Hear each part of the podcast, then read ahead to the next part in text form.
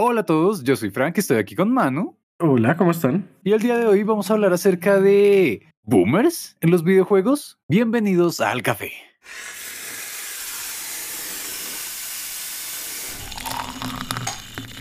Ok, tenemos que hacer dos anuncios parroquiales, creo yo, importantes antes de empezar. Uno es que justo la vida encajó para que tanto Manu como yo estemos un poco enfermos, un poco mal de la garganta, así que desde antes vamos avisando que tal vez por eso suene rara nuestras voces en este episodio. Uh, Y segundo, esto muy probablemente termine siendo bastante existencialista. lo, lo veo desde ya. Lo- o, o tú qué dices, Manu? eh, no, no me atrevería a hacer esas declaraciones tan temprano, pero ¿sabes qué? Sí, es muy probable. Sí. Pero bueno, veremos, eh, tanto ustedes como nosotros vamos a irnos dando cuenta de qué será lo que irá pasando. Y pues sí, vamos a hablar acerca de boomers y videojuegos, boomers en los videojuegos, boomers juegos. Vamos a ver cómo se combinan estas cosas y todo parte de muchas cosas. Ya habíamos planeado este episodio como siempre solemos hacer, los planeamos con, con antelación, pero hubo algo que me convenció por completo de hacerlo en este momento y es, y fue un video de visas. ¿Alguien aquí conoce Visos? ¿Tú sabes qué es Visos? ¿Alguien aquí no conoce visas? En serio, espero que todos lo conozcan. Canal Sasso es lo más genial del mundo y, De los y es uno de los cuantos que se mantienen desde el comienzo, sí. Sí. Son muy Hello, buenos. Michael, visas here. ¿Qué? ¿Qué? ¿No? Así empieza. Contrario. ¿Qué? Es Hello Visas, Michael here. ¿Sí? Ok, ya Hace- estamos empezando a tener Él no es, él no es que memoria. publique muy seguido. Si somos Sí. muy honestos, yo creo que publica por allá una vez al año o cada dos años. Eh, Es algo curioso porque antes lo hacía bastante constante, pero últimamente sí es como cada dos Como años. ya y tiene demás. otros proyectos también, uno le entiende. cool. Goals. Un día podemos, esperamos llegar a esas metas. Pero bueno, ¿para qué les estamos comentando acerca de esto? Uno de los últimos videos es haciéndose la pregunta de si la gente en el pasado era más vieja. Y bueno, son varias cosas ahí, en parte sí, en parte no, en parte es percepción y demás. Vean el video, vale mucho la pena, pero hay un pedazo que me llamó mucho la atención y es el hecho de que la moda como tal, cuando la analizamos, cuando la vemos hoy en día y vemos algo que consideraríamos vintage, clásico, viejito, pues como que no nos detenemos a pensar por qué eso lo consideramos viejo, más allá de que pues sí, han pasado muchos años desde que sucedió y decimos como que no, esa moda es probablemente de nuestros abuelos, de nuestros papás. Y un ejemplo claro sería, no sé, digamos, estas ropas formales de los 20, creería yo, esto como ese estilo, ¿cómo se le llamaría? ¿Bombacho? Como ese tipo de chaquetas de los ochentas. No sé, ¿a ti qué otro se te ocurre, man? Los permanentes que no vuelvan, gracias, estamos muy bien sin ellos. Y la cosa es que hay muchos de esos, mostraba ahí en el video, que en realidad eran, no necesariamente son viejos per se, no es como que una moda surja y sea de una vez vieja, sino es algo que va sucediendo a medida que, que se va desarrollando esa generación, a medida que va creciendo. Así que la pregunta que les traigo ahora es, ¿puede eso suceder con los videojuegos? Nuevamente estamos hablando de que la industria de los videojuegos sigue siendo bastante joven, pero creo que estamos alcanzando ya una etapa de pseudo madurez. Ya pasamos como algún tipo de adolescencia. Y creo que esa es la cosa, es como ya se puede ser viejo para los videojuegos a pesar de haber crecido, haber estado jugando desde muy pequeño. ¿Qué opinas, man? Pues ah, es que depende de muchas cosas porque digamos que, como lo hemos hablado en otros episodios, los juegos no se esparcieron tan rápido. No fue como, mira, ya están en todo el mundo, ¡pum! Y digamos que sí, fue, fue bastante rápido, pero no fue como que tú digas, no, ya asequible a todo el mundo, todo el mundo conoce todos los juegos. No, realmente no. Entonces es muy difícil decir como, no, mira, es que si tú jugaste estos juegos, boomer. Es como, "Mm, no creo. Quisiera creer que no es así. ¿ah? Y más porque, mira, incluso tú comentas en algunos episodios que es como, no, mi primera consola fue como un Play 1, pero ya estaba como el 2 o el 3 afuera. Entonces, como, ah, ok, pues siempre va a haber como un gap, como también de que tengo a mi disposición. Sí, lo apoyo mucho y quiero creer, esa es mi excusa, porque últimamente en ciertas conversaciones ha surgido como ese, ese detalle, ¿no? De como que, ah, no, lo que pasa es que pues ya eres boomer y hasta he visto también como con ciertos streamers y demás que están ahí hablando con, con el chat y sale el comentario como, ¿qué? ¿Conoces Frogger? Eso no es como muy viejito, ya eres boomer, etcétera, etcétera, etcétera. Sí, vimos el mismo video. Ese, por ejemplo, ese es uno de los tantos que, que se me ocurrían ahorita y es la cosa de que ok, sí, es cierto que el, el tipo de contenido que está disponible para cada quien puede ser diferente y eso puede alterar la forma en que uno percibe el medio. Nuevamente, lo que me pasó con el Play 1 pero hay muchos detalles de esos que yo digo como, bueno, tal vez en el futuro esa diferencia, esa eh, poder decir uno como, no, la verdad es que yo sí soy de la generación del Play 3, solo que pues era pobre, fin. tal vez esa diferencia ya ni siquiera llegue a ser tan importante. Tal vez ni siquiera sea como tan notable de por sí, de tanto tiempo que ha pasado. Y esa es una cuestión que me tenía un poco en crisis, pensar que los niños de ahora que recién están empezando a entrar a juegos, para ellos sus Crash Bandicoot va a ser Fortnite. Para ellos su Spyro va a ser Fall Guys. Para ellos su Mega Man va a ser, no sé, no sé ahorita qué juegan los niños. Us. Among Us. Eh, ahí está. Y, y, eso de por sí pues ya va forjando cierta idea de cómo deberían ser los juegos, cuál es el tipo de contenido tal vez que ellos terminen creando. Pero entonces, ¿dónde quedamos nosotros? ¿Será que eso hará que la brecha sea más amplia y nunca lleguen a jugar las cosas que a nosotros nos gustaron? ¿O no tiene que ver tanto el tiempo si el medio es lo suficientemente bueno? ¿Mm? Es muy probable. Porque, digamos, la gente le gusta a veces retornar mucho ciertos juegos. Es como no ahorita, por ejemplo, mucha gente que le gusta retornar a Mega Man. Es como, no, es que a mí me encanta Mega Man porque esto, esto y lo otro. A pesar de que yo detesto Mega Man porque detesto los controles de Mega Man, ya a la gente le encanta y es como, no, yo lo jugué, lo empecé a jugar hace dos años o algo así. Es como, no, pues, lo conocí hace nada, pero volví a jugarlo porque, pues, oh, es, es, es como icónico. A pesar de que, no sé, lo conocí por Smash, digamos. Ok, ok. Eso me acaba de, de, hacer recordar, sí, el caso de cierta persona que conocemos que anda jugando una, una obra de culto, que es Shadow of the Colossus. Así, así. Y, y, y, bueno, sí, siento que es un gran ejemplo de que eso pueda suceder, pero sigo creyendo que es la excepción a la regla. Es muy no difícil sé. decir si es la excepción o, o, o, simplemente es algo que pasa con el tiempo, porque pues no es algo uh -huh. como que pase tan seguido como para decir, no, es que es súper común, pero tampoco ah. creo que sea algo como tan extraño que sea como, no, es que eso, que pase súper raro. No. Okay. Pues porque por algo también siguen sacando versiones remasterizadas. Es como, no, es que, no sé, Crash Bandicoot, mm. volviendo a Crash Bandicoot, es como, no, pues volvemos a sacar Crash Bandicoot, pues primero por la nostalgia, pero segundo va a haber muchos jugadores nuevos que entren por ahí. Y de pronto digan como, esto está chévere, me pregunto cómo será el clásico, y después llegan al clásico, mm. y después como, ah, Crash Bash y así cosas que todavía no se han remasterizado. Entonces, como puertas de entrada pueden ser. Mm, pues en, en, lo personal me gustaría creer eso. En serio, como sería muy bonito si eso llegara a suceder, pero sigo creyendo que no hay forma alguna aún, una forma segura de saber que eso esté funcionando. Porque, digamos, en mi caso, me encantan ciertos juegos retro, ¿sí? Como cada tanto me gusta jugar clásicos del Nintendo original. Tengo el SNES Mini y digo como, wow, estos juegos nunca fueron realmente de mi época, pero me gusta como la experiencia que ofrecen y demás. Pero ahí es donde digo como, bueno, será nosotros que tenemos un podcast especializado en juegos. ¿Y en serio nos metemos de lleno ahí? ¿O será que es en serio es algo tan abierto para todos sin importar la edad? Le estás preguntando a la persona equivocada, porque mira, yo también tengo un podcast de juegos si no te has dado cuenta.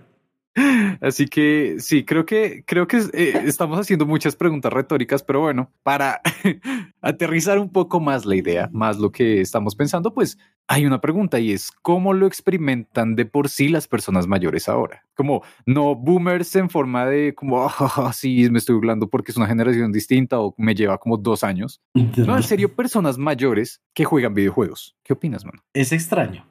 Uh -huh. Es extraño porque siento que se apegan mucho a lo que salió en su época, que son cosas muy, muy básicas. Es como, ah, la bolita se está moviendo, o ah, mira, Atari. puedo mover los cuadritos, ajaja. Y lo he visto primero, mano, en serio que sí. Sí. Se apega mucho, mucho a eso. Pues uh -huh. supongo que porque en parte no tuvieron como todo este crecimiento que tuvimos nosotros, de como, ah, primero empezamos con cosas algo más simples, después como, ah, mira, este juego es un poquito más complicado, después metemos historia, cambios de mecánicas, etcétera, etcétera, etcétera. Entonces, supongo que como es un poquito más difícil la curva de aprendizaje esa, mm. sí es necesario que sean juegos más simples, como, no sé, Sudoku, el jueguito de la serpiente, cosas básicas. Creo que ahí también debe influenciar algo de la costumbre, ¿no? Como que ciertas actividades son, uno es más propenso a hacerlas, a repetirlas, ¿no? Por ejemplo, no sé, en nuestro caso, pues claramente jugar videojuegos. Llevamos mucho tiempo haciéndolo, nos gusta y sabemos que es algo que sabemos y podemos hacer cuando queramos. Sí, ya por lo menos llevamos 130 horas combinadas en Apex. Ah, aún no entiendo en qué momento pasó. yo sí, pues porque tú, tú llevas 100 horas y yo llevo 30. Sí, bueno. Good. Estaba recordando, no, no, no, estaba recordando que igual yo juego desde la primera temporada, pero pues nunca lo he tomado de forma competitiva hasta que cierta persona me ha llevado a jugar así. Pero bueno, más allá de eso, está el hecho de que, por ejemplo, la simple pregunta, por más rara que suene, que hacían las personas antes de los videojuegos. Pues, ¿Qué costumbres habían? Juegos externos, ¿no? Puede ser, como cuál. Parques. Yo me acuerdo mucho. Parques, ok, sí. Que siempre, en todos lados, en todas casas hay un parques.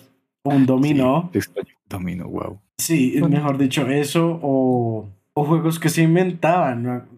¿No has visto este juego que es como, entre comillas, de apuestas? que es con monedas, porque wow, gran apuesta una moneda de 100, pero que literal es como, no, mira, tienes que rebotar la moneda en el piso y luego en la pared y el que cuando se termine, no sé, este puchito de monedas, la moneda quede más pegada a la pared, ese se lleva todas las monedas.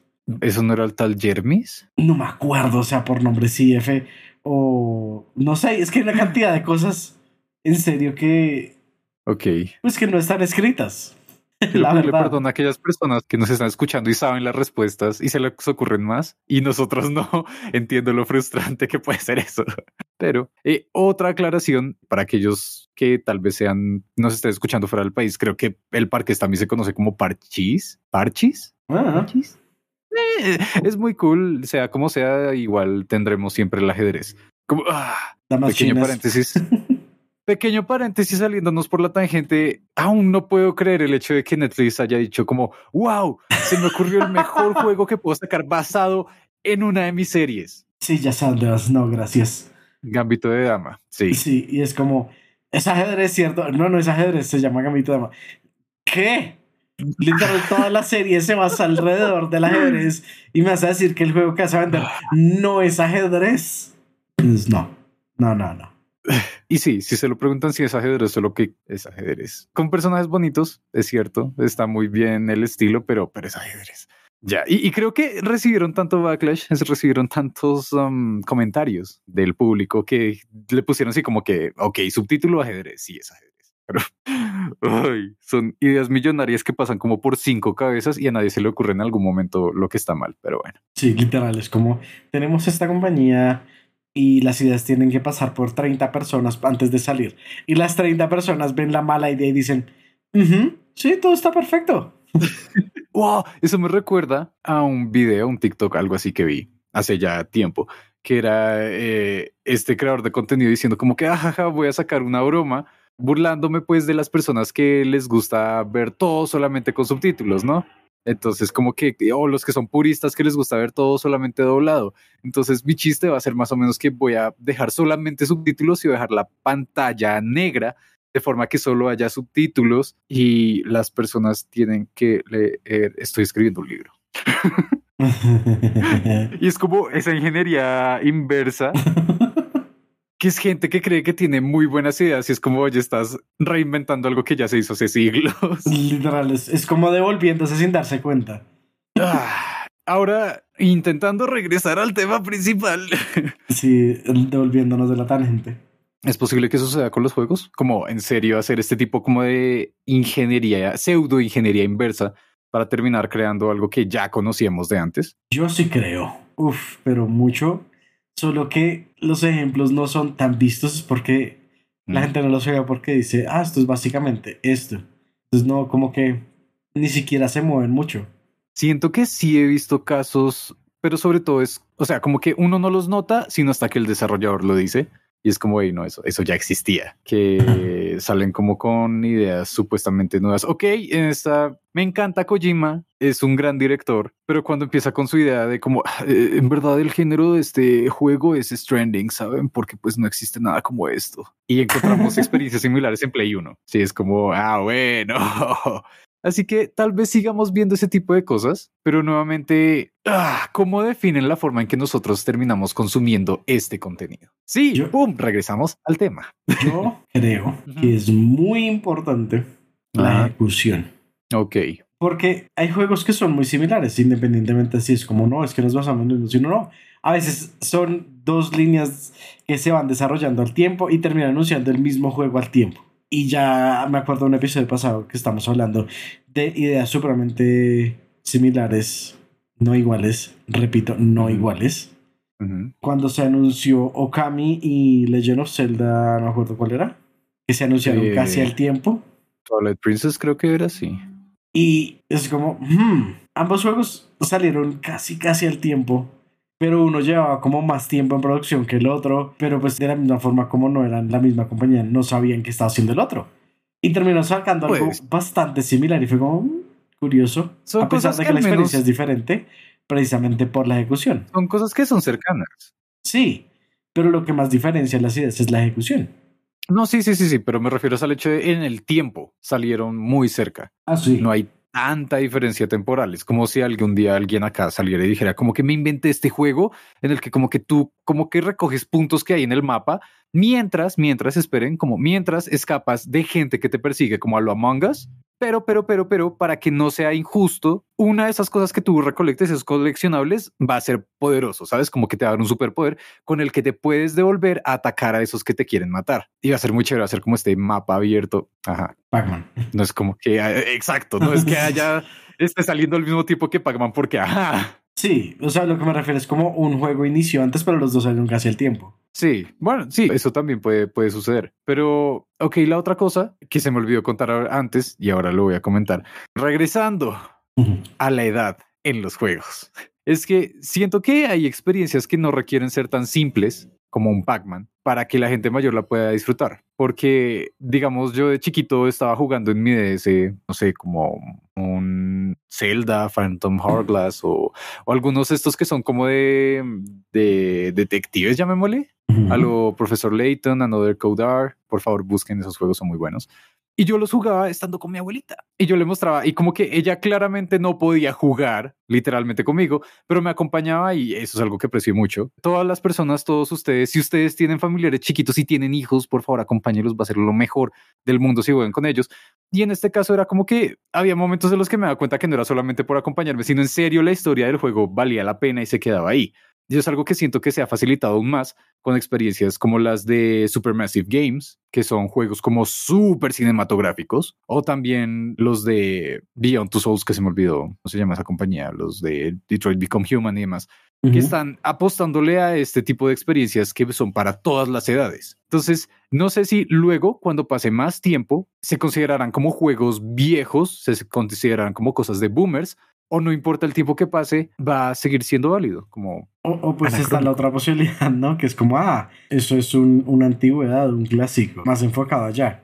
Y no tanto como, no, es que eso juegan los otros, sino como, no, eso es una reliquia de su época. Pero es muy curioso encontrar ese tipo de clásicos instantáneos que sé que se ha visto. Ahorita recuerdo más es mm, con películas porque nuevamente llevan más tiempo, pero hay algunas que sí se han vuelto literalmente clásicos instantáneos. Diría, no sé, creo que Volver al Futuro, o que Sí. Volver al Futuro salió y todo el mundo fue como, wow, esto es muy bueno, es muy entretenido, clásico instantáneo, dicho y hecho en serio es un clásico y Star sigue Wars. gustando hoy en día. Star Wars, no, no sé, no sé Star Wars. El Señor de los Anillos.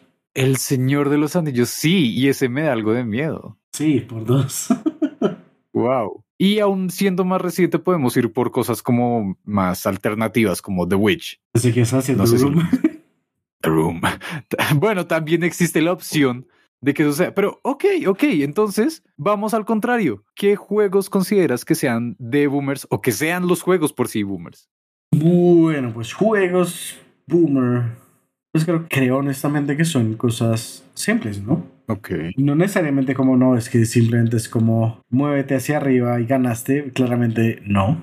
Pero sí creo que todos los que estamos alrededor de estas épocas nos hemos dado cuenta, o pues quiero creer que más gente se ha dado cuenta que lo que los boomers, boomers juegan mucho es Candy Crush. Y cuando digo mucho es mucho porque he escuchado casos de que no sé, alguna amiga dice como, no, mi papá ya está como en el último nivel y simplemente espera que actualicen para poder seguir jugando. Y es como, ¿what? ¿Qué nivel va? Y es como, no, está como en el 7000, no sé cuántos. Y es como, uh, Pro gamers literales, sino acá todo poser. No, y literal, pues como no tienen como esa idea de las microtransacciones, pues claramente no están como, oh, a comprar, no, eso simplemente es como a lo que da, a lo seco y de una y así. Y avanza. Sí, hardcore. Sí. Sí, sí, he visto esos memes que son como de, ¿cómo se le llama eso? Como de, ya me mole como batallas de poder, que es como que aparece un personaje chiquito y luego algo más grande, aterrador. Y en, hay edits que son como que, no, eh, ninja en Fortnite. Y así, ¡pum! El super villano atemorizante, gigante, como mi mamá en el nivel 7580 de Candy Crush. Tal cual. Muy así. Ah. Y digamos también cosas que son como Digo que son buenas, a pesar de que sean como, no sé, que el juego no se vea bonito en ningún sentido y uno diga como, ah, ah", que son como Ah. esos juegos no de matemáticas, que es como, ah, sí, Sudoku, o si mueves que los cuadraditos tiene que sumar esto, ajá, intenta desocupar la pata, así, cosas así muy por ese estilo. Siento también que pegan mucho. Y digamos, el caso de mi mamá juega uno que es de como de geometría, Sí. que es, no sé, siento que es como un, un spin-off de Tetris. Porque básicamente tienes un tablero, tablero como creo que es de 9 por 9 Ok. Y tienes como las mismas figuras de Tetris. Y lo que tienes es que ir ubicándolas. Ellas no caen, quedan donde las dejes. Pero cuando completas una línea o una columna o un cuadro completo de los tres cuadros que hay, porque son, o sea, de los cuadros grandes son 3 por 3 y cada espacio es 9 por 9 ¿no? Entonces, o el cuadro, o la columna, o la línea, desocupas todo y puedes seguirlo usando. Entonces, similar a Tetris, pero diferente a Tetris. Curioso. ¿Es esto Tetris 2? Es este Tetris 2. Mi mamá juega Tetris 2. Ah, y uno acá apenas quedándose con el clásico, no, hay que actualizarse. Seguro que son boomers. Pero bueno, no, no, no. Hay algo que se me hace en realidad bastante curioso. Y es que hay ciertos juegos, ciertos títulos como esos, ¿no? Como Candy Crush, como, digamos, estaba recordando en cuanto a números, 2048. Ujú. Y básicamente estas copias malas de Farmville, que por sí pues Farmville, lo siento, en verdad nunca se me hizo tan bueno, pero manejan como esta estructura, ¿no? De como que tocas las cosas, te dan cosas y puedes crear más cosas, yay. Súper explicación, lo acepto, pero, Tocas las cosas y pasan cosas. ¡Oh! pero, pero, pero, pero, pero, hay algo que se me hace muy interesante en esos detalles y es que muchos de esos juegos los recuerdo como del comienzo de Facebook, o al menos de la fama de Facebook, ¿no? Cuando tenía estos juegos. Claramente no son Pet Society, Pero esos juegos, nuevamente 2048, Farmville, demás, que ahora son los que estamos viendo en esos celulares que juegan pues personas mayores que nosotros, no necesariamente adultos mayores, pero sí mayores, son de ese estilo. Y, y estoy empezando a creer que se trata de algo como por temporadas, porque como tal la palabra, el término boomer tiene una connotación bastante negativa. Usualmente se usa es para insultar más que para algo positivo. Así como, Como, "Ay, como no". tangente al Ajá. respecto. Ajá. ¿Sabías que el nombre Karen dejó de ser usado Ah. como en 2018 y ya no han nacido nuevas Karen? La última Karen. La última Karen. Pero sí, va, va- va por esa onda. Son como términos que empezamos a utilizar con connotaciones negativas y algo como en ese punto intermedio, en esa área del diagrama de Venn. Creo que hay uno que estuvo un tiempo ahí y se salió y quién sabe qué era- que puede hacer lo que vaya a pasar más adelante. Pero lo más cercano, creería, a nosotros sería Minecraft. Como Mm, Estuvo esta temporada en la que Minecraft era supuestamente como esta idea del juego para niños rata y demás. Y luego Sí. empezó a verse como algo nostálgico, algo como clásico. Y ahorita ya está como un clásico de culto, llamémosle. No como un clásico viejito vintage boomer, sino clásico de culto. Y siento que es lo más cerca que hemos llegado a estar de experimentar eso nosotros mismos. No sé si se te ocurra otro caso, o tal vez no te parezca que es así, no sé. honestamente con Minecraft sí. Sí lo siento bastante así. Pero otro caso... mm, Terraria, no mentiras. Porque, bueno, Sabes que sí, hay un caso muy para los dos. A ver, Y no te va a gustar. tal vez ya sé cuál sea, pero vamos a ver. es Tony Hawk. Sí, lo sabía. Sí, sí, sí. Oh. Y le preguntas a cualquiera de esta generación, Tony Hawk es como, juegazo. Sí. Es algo curioso, otra vez. Mucha curiosidad hoy. Porque sí empiezo a sentir estas ideas medio boomers, llamémosle, de no, lo que pasa es que las nuevas generaciones no van a experimentar eso. Supongo que es lo que sentirán nuestros papás cuando dicen como no, es que no salían a jugar al parque. Oh, Nunca sabrán qué es eso. Es como, sí, lo siento en el caso de que tal vez no lleguen a saber qué era eso, jugar Tony Hawk en local donde un primo o un amigo. Sí. O otro que estaba pensando justo hoy, estaba escuchando otro podcast en el que ¡Oh! estaban hablando acerca de... no, claramente hay que apoyarnos entre nosotros, no porque ustedes escuchen este no vayan a escuchar otros, los invitamos a que escuchen otros. Y como, no, no, no, no vamos a ser recelosos ahí. Los queremos mucho si regresan, claramente. Pero bueno, continuando. Y en ese hablaban acerca de Halo, de Halo. Y era como, no, sí, lo que pasa es que en el 5 sucede tal momento y utilizan esta parte en donde la música se vuelve otra vez el clásico. Y yo estaba escuchando eso y dije como, wow, qué cool. Me dieron ganas de jugar el 5 a pesar de que sé muchas cosas malas de ese juego. Pero esa experiencia eh, de pasar la campaña en cooperativo que con muchas ganas de repetirla. Porque así me pasé, creo que el 3 y el 4 o el 2 y el 3, con un amigo que lo invitaba acá, íbamos pasando las misiones y terminábamos el juego.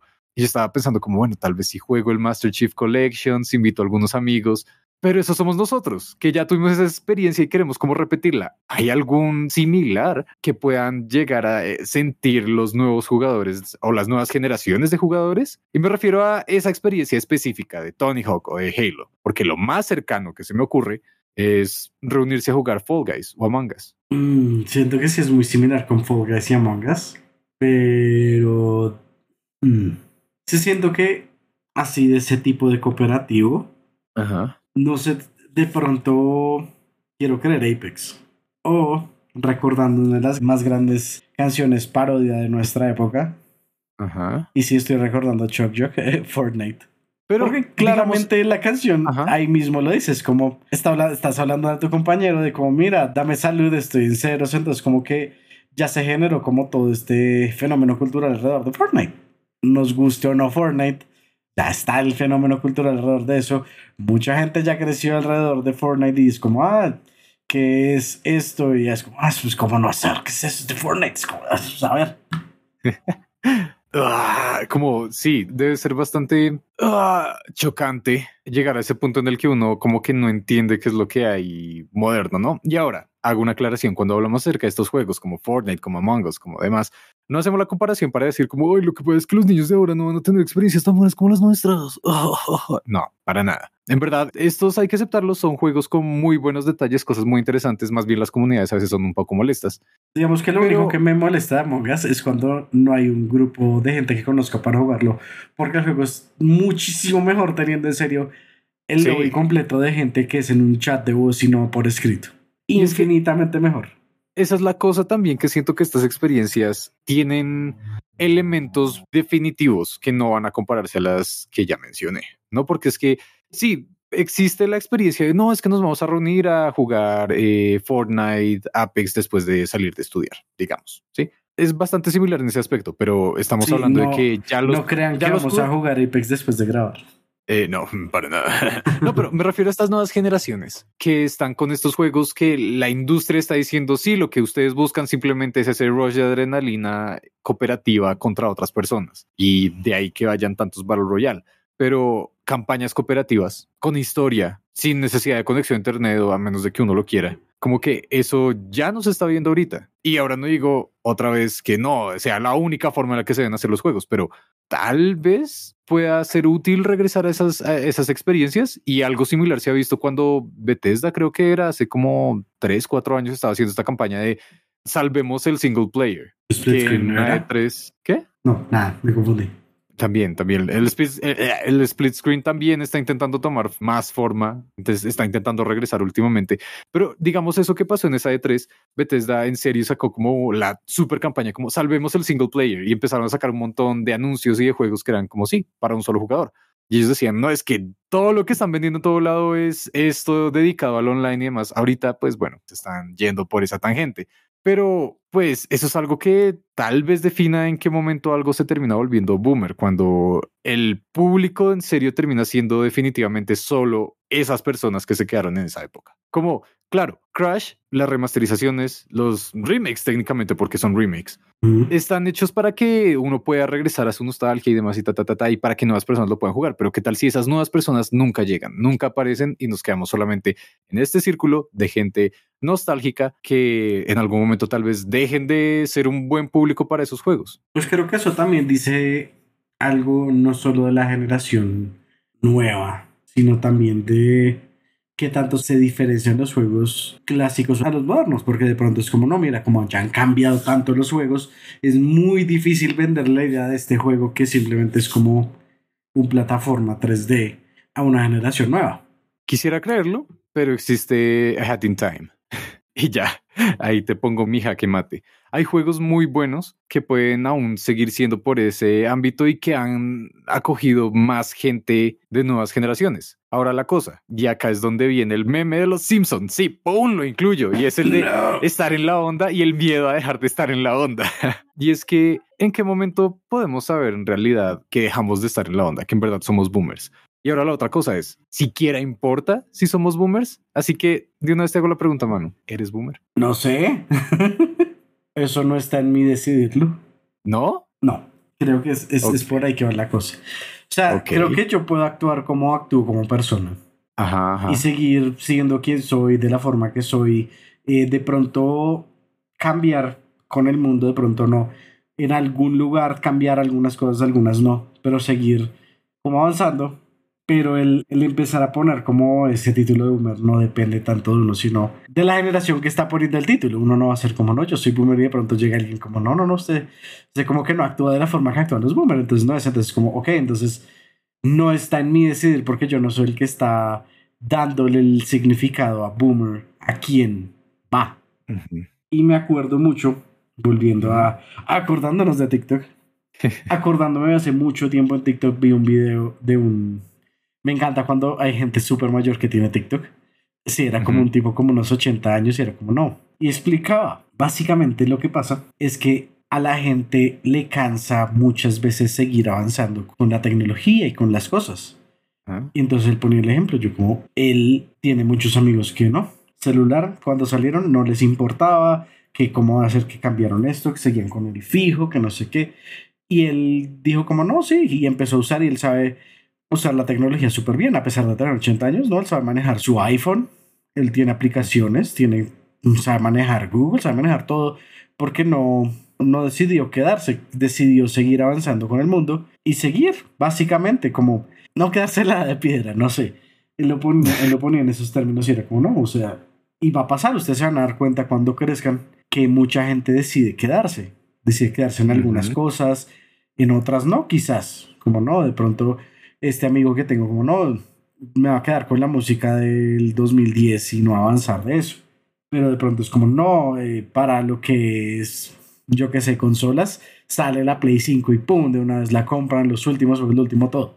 De pronto es así, o de pronto simplemente es con todos como no, o sea, yo voy avanzando como avanzando todo, o al mismo tiempo. El que no avanza nada es como, no, no, yo me quedé acá y ya celular nuevo, no, no, no, el viejito porque es el que se usaría así.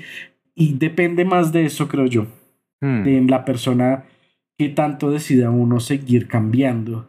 Pues que realmente cuando sea que uno nació, la verdad, porque pues si uno cambia con el mundo, uno va a estar al día, sea hmm. en formas de pensar, en tecnología, en medios de comunicación, en tantas cosas, pues dependes más de uno seguir o quedarse.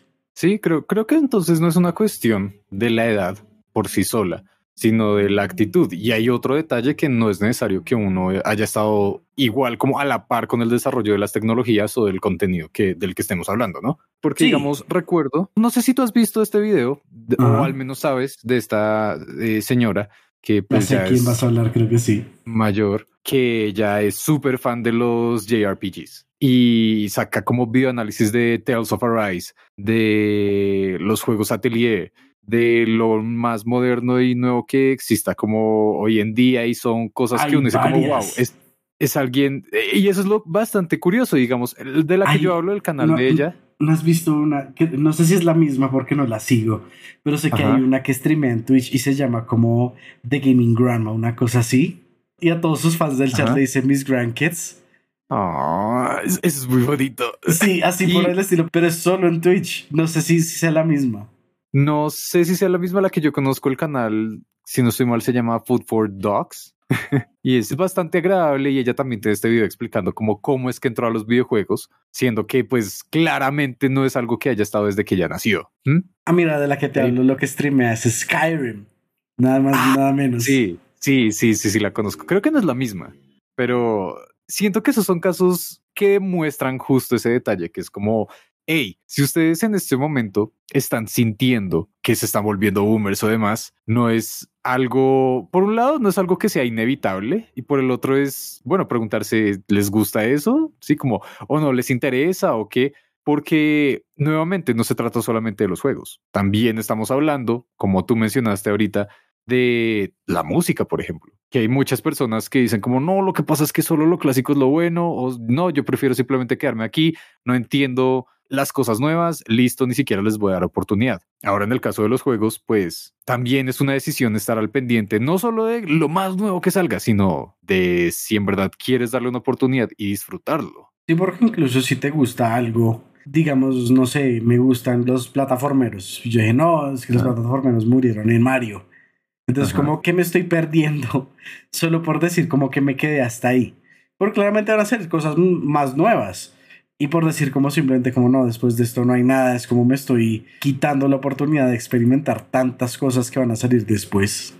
Y es básicamente pelear contra corriente, pelear contra la historia de por sí. Porque, pues es que para aquellos que no lo sepan, les recuerdo que, si no estoy mal, Platón decía que no había que leer, que esa nueva invención iba a ser a los niños y a los seres humanos, pues para cuando crecieran una cantidad de tontos que no podrían recordar nada y estaba súper en contra de, la escritura. Si esto es en esa época y les invito por favor a que revisen esos comentarios porque parecieran sacados de críticas actuales con cualquier tecnología que ustedes quieran escoger. Pues la cuestión es como, hey, tal vez simplemente tienes que dar la oportunidad a lo nuevo que está llegando y darle conscientemente como tu decisión, tu criterio de si sí te gusta por alguna razón o no te gusta para nada por otra razón.